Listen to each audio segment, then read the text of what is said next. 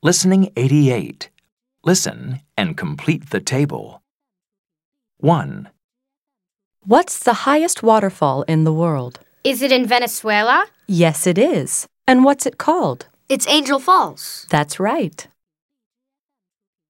2, What's the biggest lake in the world? Is it the Caspian Sea? Yes, it is. And where is it? It's in Kazakhstan. Yes! 3, What's the highest mountain? Is it Mount Everest? Yes, great! 4, What's the deepest ocean in the world? It's the Atlantic Ocean. No, it isn't. I know it. It's the Pacific Ocean. Yes, it is. Very good.